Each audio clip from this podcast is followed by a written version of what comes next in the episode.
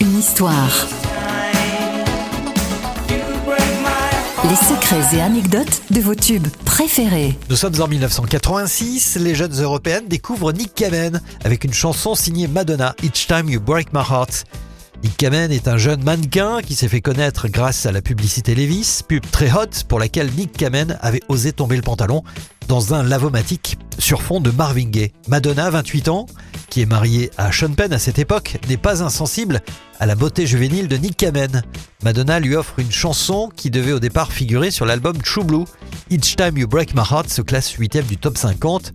Madonna le produit, assure les chœurs et le clip est réalisé par Jean-Baptiste Mondino et on retrouvera quelques temps plus tard le réalisateur français derrière la caméra pour Open Your Heart de la Madone. Après de longs mois de bataille contre la maladie, Nick Kamen nous quitte le 5 mai 2021 à seulement 59 ans.